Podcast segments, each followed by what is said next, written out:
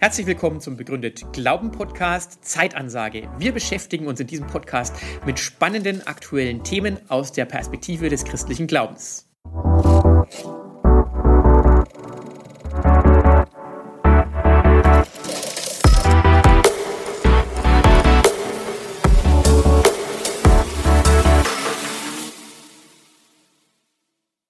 Herzlich willkommen zu einer neuen Zeitansagenfolge. Mein Name ist Leonie Schweizer. Ich promoviere derzeit in Theologie und bin theologische Referentin für Social Media beim Institut für Glaube und Wissenschaft. Und heute mit mir im Gespräch ist Matthias Klausen. Ich bin theologischer Referent des Instituts für Glaube und Wissenschaft, nebenher noch Dozent an der Evangelischen Hochschule Tabor in Marburg.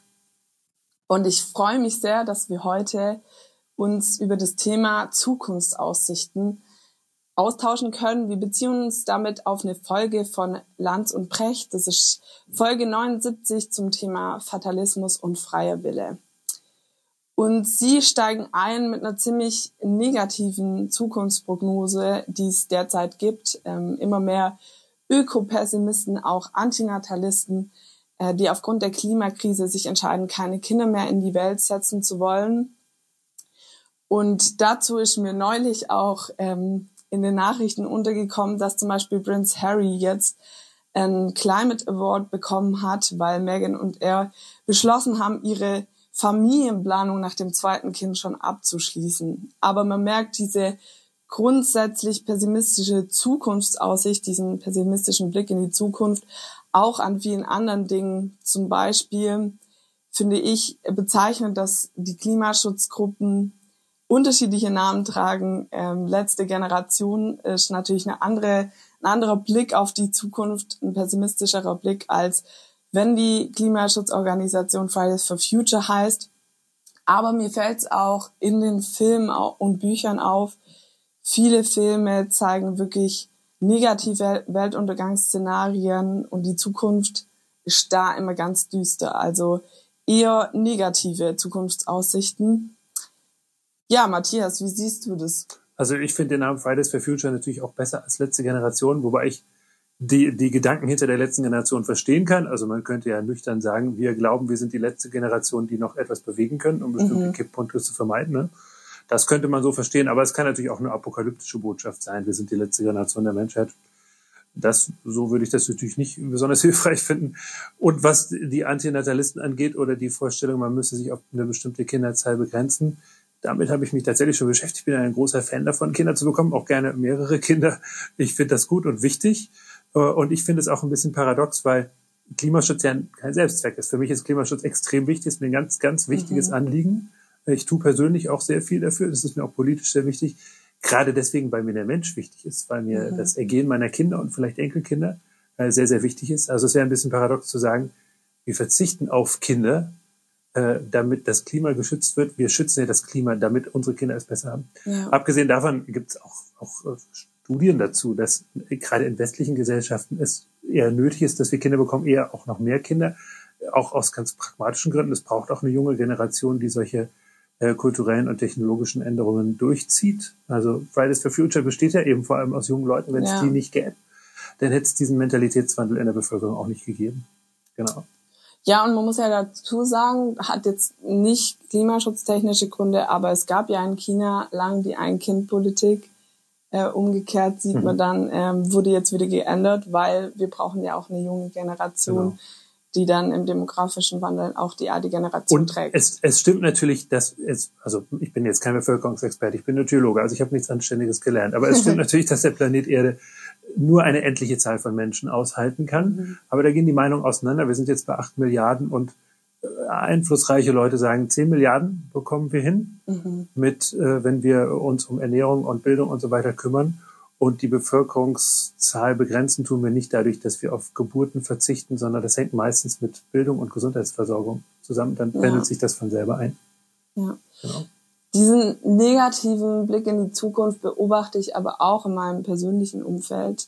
Ähm, ich merke, dass immer mehr Menschen auch wirklich mit Angst und Panik zu tun haben oder zu kämpfen haben, was die Zukunft anbelangt. Und es gibt ja auch immer mehr Studien dazu, ähm, was es auch gerade für die junge Generation ähm, für eine Auswirkung hat, wenn sie diese negative Zukunftssicht haben. Ich habe auch in der Jugendarbeit zum Beispiel viel mit Jugendlichen zu tun, die selber mhm. sagen, ja, warum soll ich eigentlich noch studieren oder ähm, was, ist, was soll mein Plan sein, wie kann ich meine Zukunft planen, ähm, wenn das derart negativ aussieht. Also es schlägt sich trotzdem dieser grundsätzliche Pessimismus ähm, nicht nur aus Klimawandelgründen, sondern auch aus anderen stark nieder. Mhm. Ja, das ist traurig und das muss nicht so sein. Also ja. Man muss es hinbekommen, die, die Krisensymptome der Zeit wahrzunehmen und auch nicht zu verharmlosen und nicht den Eindruck zu erwecken, wir nehmen das alles nicht ernst, weil es eine ältere Generation eben weniger betrifft und zugleich sich aber nicht davon lähmen zu lassen. Also man braucht einen Blick auf die Welt, der beides zusammenkriegt, Probleme ernsthaft wahrnehmen, nicht verharmlosen und trotzdem Energie für die Zukunft zu haben. Ja, was würdest du sagen, ähm, leben wir gerade in einer Zeit, in der einfach eine Krise die nächste jagt und wir irgendwie keine Aussicht mehr haben oder? Naja, ich fand da eigentlich nicht schlecht, was Lanz und Brecht äh, gesagt haben in ihrem Podcast, dass jede Zeit ihre Krisen hat und mhm. wenn man reinschaut in die Geschichte, ist fast auch ein bisschen ja, amüsant ist das falsche Wort, das ist zu leichtfertig, aber doch auffällig ist, dass jede Zeit oder viele Zeiten gesagt haben, oh, so schlecht wie uns ging es noch niemandem. Ja. Ähm, das stimmt, von daher würde ich allerdings nicht die aktuellen Krisen verharmlosen wollen. Mhm. Es stimmt natürlich, dass die Krise eines drohenden Atomkriegs wie rund um die Kuba-Krise noch sehr viel ernster, unmittelbar ernster ist als die Klimakrise, aber das macht die Klimakrise natürlich nicht weniger wichtig. Ja. Und man kann noch hinzufügen, dass eben der Klimawandel nach menschlichem Ermessen kaum noch zu stoppen ist. Also da wird uns das Heft des Handelns allmählich aus der Hand genommen. Da kann ich jeden verstehen, äh, mhm. der düstere Zukunftsaussichten hat. Äh, und man muss ihm schon gute Argumente liefern dafür, äh, dass es sich lohnt, in die Zukunft zu schauen. Absolut. Ich merke da nur dann, ähm, wenn wir Angst vor der Zukunft haben, richten wir uns gern auch in die Vergangenheit, mhm. so nach dem Motto, früher war alles besser. Ja.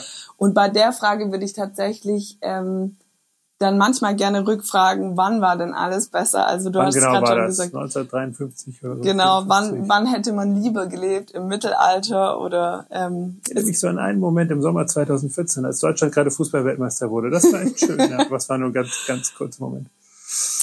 Genau, was ich auch spannend, einen spannenden Aspekt fand bei Lanz und Brecht, ähm, war, dass es äh, nicht darum geht, die Hoffnung darauf zu setzen, dass die Krisen einfach aufhören, sondern dass wir resistenter mit ihnen umgehen. Auch äh, das Stichwort Resilienz. Was meinst du dazu? Ja, ich finde das gut.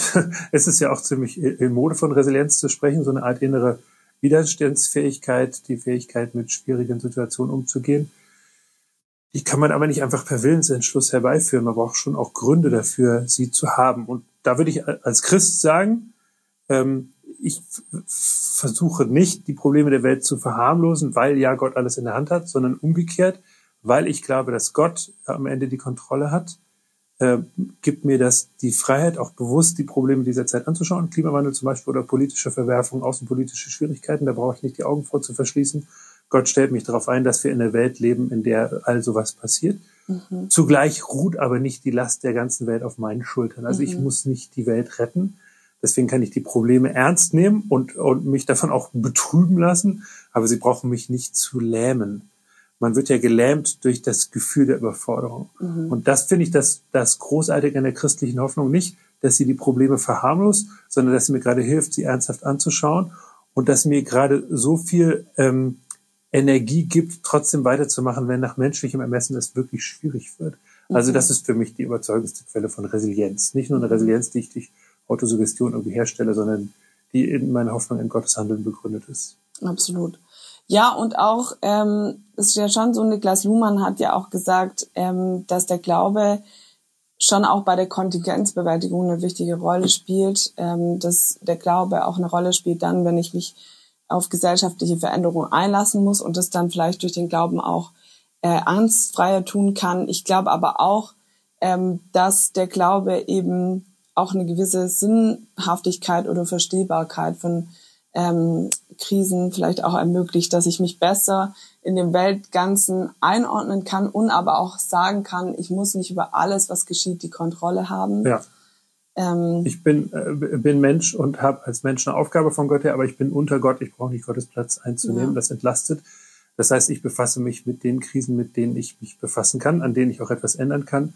Und es hilft niemandem, wenn ich versuche, auch psychisch äh, schon gar nicht hilft es irgendjemandem, wenn ich versuche, alle Krisen der ganzen Welt gleichzeitig wahrzunehmen und, und auch was dran zu tun. So an dem Platz, an dem ich bin, an der Stelle, wo ich etwas bewirken kann, versuche ich etwas zu bewirken, auch mit sehr viel Energie. Und ich glaube, auf lange Sicht, dass diese Hoffnung, Gott hat am Ende die Welt in der Hand, wird am Ende einen neuen Himmel, eine neue Erde schaffen, dass ihm hilft, auch schon in dieser Welt mehr mhm. zu bewirken, als der apokalyptische Druck, wer, wenn nicht wir, wenn wir das nicht machen, wird es nichts mehr.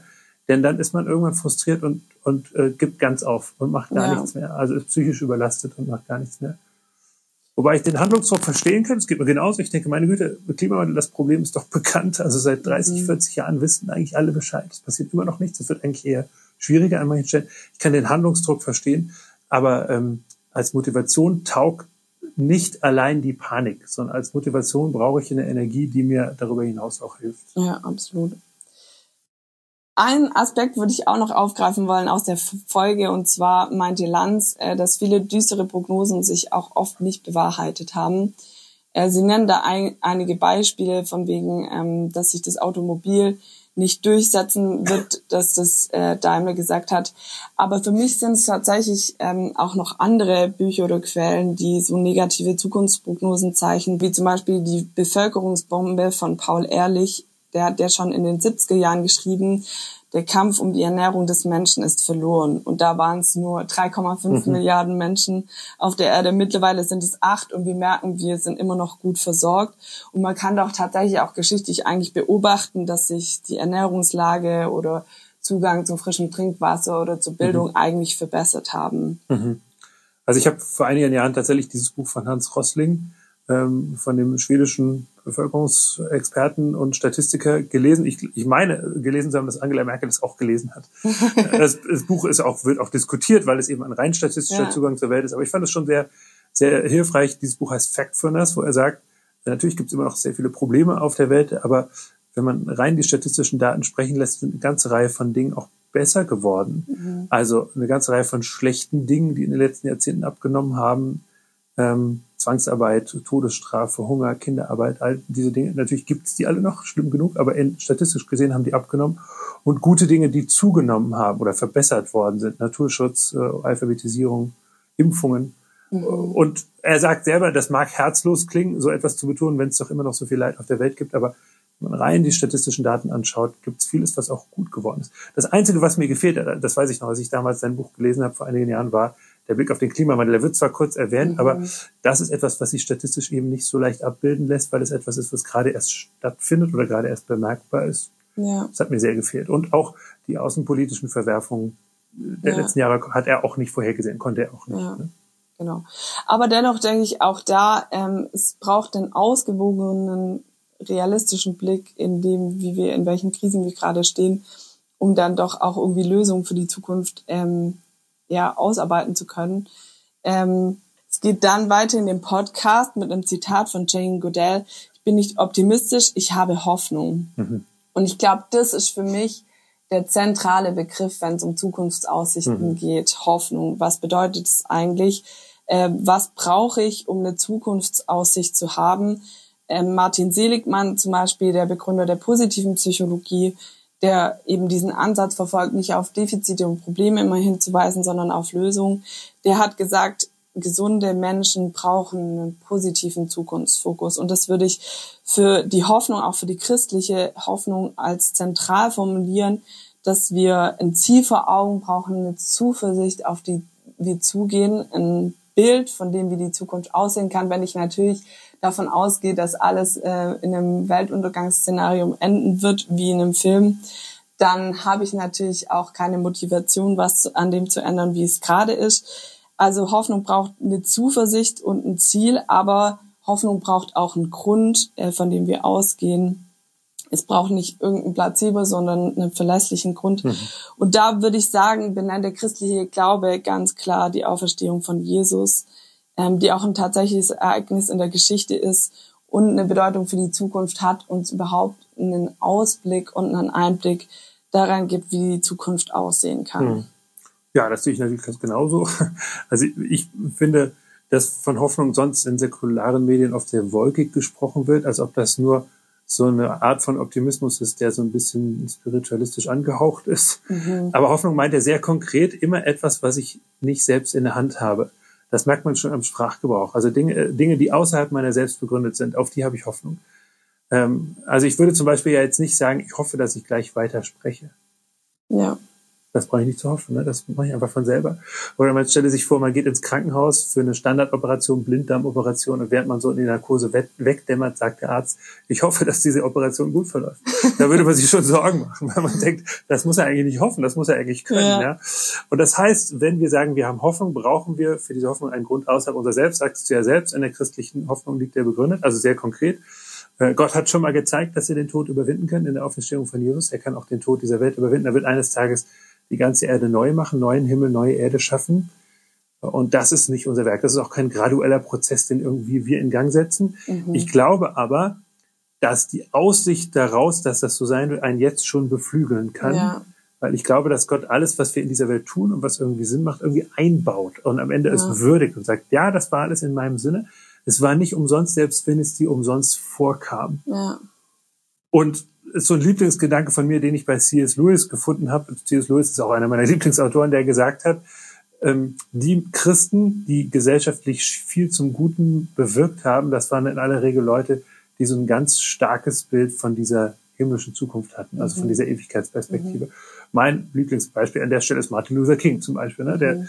dessen Reden ja voller biblischer Zukunftsbilder sind und der daraus die Kraft geschöpft hat zu sagen, ich, ich lebe auf eine Welt zu, in der alle Menschen gleich behandelt werden. Deswegen weigere ich mich in dieser Welt nach den Gesetzen der alten Welt, den Gesetzen von Diskriminierung zu handeln, sondern ich, ich möchte die Werte dieser neuen Welt schon in die alte Welt hineintragen ja. und genau dadurch hier in dieser Welt gesellschaftlich schon viel bewirkt ja. hat.